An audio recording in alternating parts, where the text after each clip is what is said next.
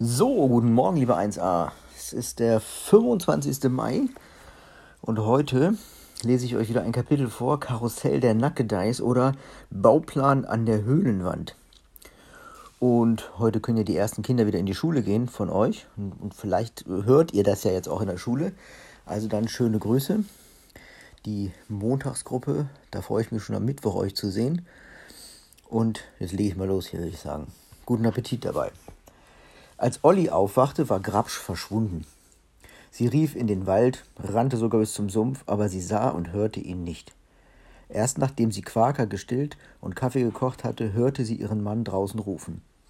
Du, ich habe eine Säge. Geraubt, was? sagte sie, ohne sich umzudrehen. Ja, was sonst? fragte er gereizt. Es ist eine Motorsäge. Allerdings hängt ein Waldarbeiter dran. Er will die Säge nicht hergeben. Was mache ich mit ihm? Olli warf nun doch einen Blick hinter sich. Tatsächlich zerrte ein finster dreinblickender Mann an der Säge, die Grabsch in seinen Fäusten festhielt. Ganz einfach, sagte sie, zeige ihm die Bäume, die er fällen soll. Wenn du das Holz zusammen hast, hast du das für das hast, wenn du das Holz zusammen hast, das du für das Haus brauchst, lässt du ihn wieder laufen, samt der Säge. Na ja, schön verlesen hier. Muss noch ein bisschen aufwachen. Also, geht weiter. Grabsch nickte ihr zufrieden zu und verschwand mit Säge und Waldarbeiter.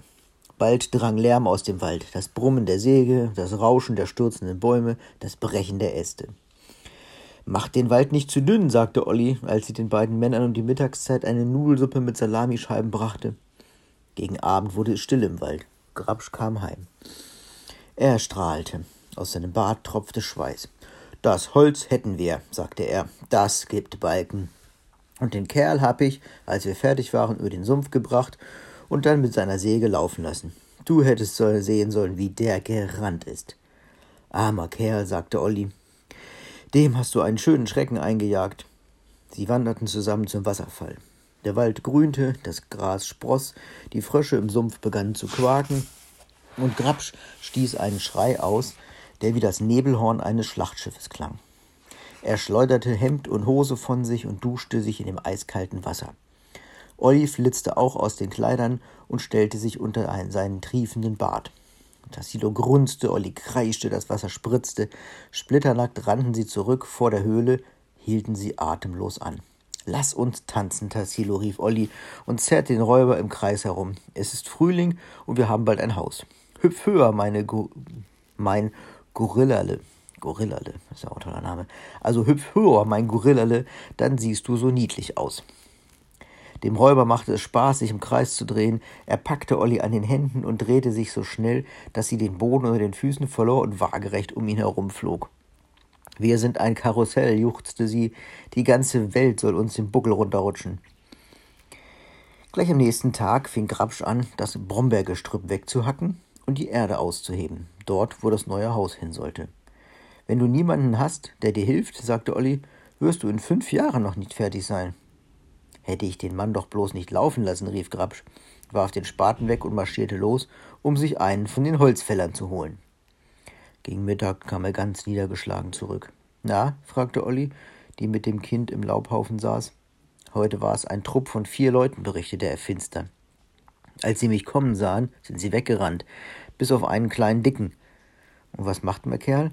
Kniet sich hin und ringt die Hände und plärt, Erbarmen, ich habe sieben Kinder, Erbarmen, Erbarmen. Wir werden, wie werden sie weinen, wenn der Vater nicht heimkommt? Seine Tränen sind nur so gespritzt. Mit dem Bart habe ich ihm das Gesicht abgewischt und habe ihn heimgeschickt zu seinen Kindern. Was hast du doch für ein gutes Herz, du mein Schnüssenschnöckerchen, rief Olli gerührt. Früher hätte ich mir solch Geheule nichts, hätte mir solch Geheule nichts ausgemacht, sagte der Räuber, aber seit ich selber Vater bin, da geht mir sowas an die Nieren. Komm, setz dich zu mir, sagte sie. Er ließ sich fallen und versank tief im Laub. Olli und Quaker versanken mit ihm. Kannst du dich nicht langsam setzen? schimpfte Olli, wühlte nach Quaker. Ich hab dir's doch schon so oft gesagt. Plötzlich horchte sie. Da drüben im Wald ist jemand, flüsterte sie.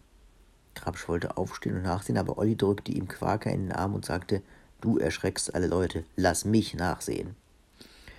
Da rief auch schon von der anderen Seite des Sumpfes eine Stimme herüber. Hallo, wie geht's? Helfen Sie mir doch mal hinüber. Der Feuerwehrmann, rief Olli voller Freude, half ihm über den Sumpf und schob ihn in die Höhle, wo ihn Tassilo grinsend auf einen der zwölf Stühle drückte, die rund um den Tisch standen. Gerührt schmetterte er.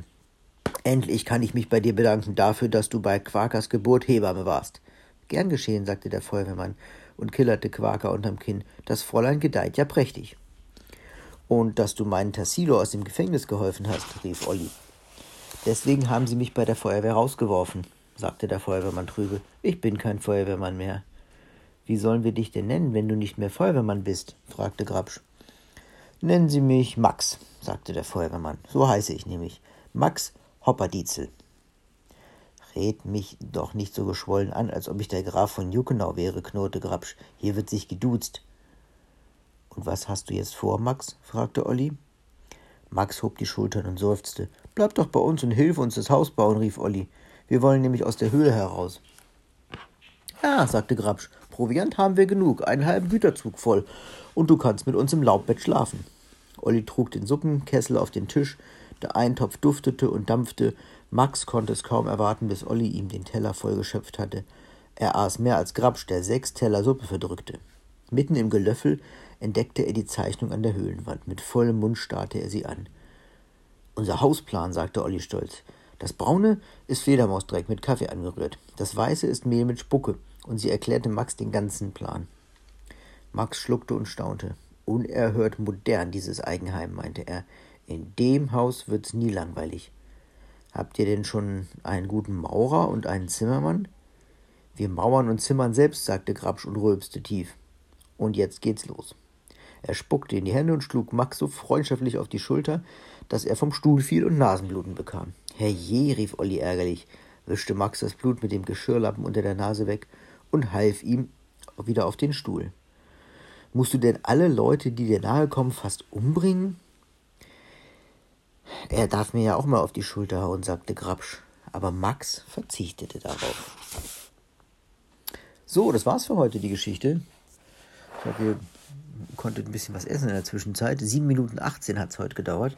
Nächste Geschichte, morgen heißt dann die Geheimschublade klemmt nicht mehr oder Helfer mit Gips, mit Grips und Macken. Gut, mit Grips, mit Gehirn.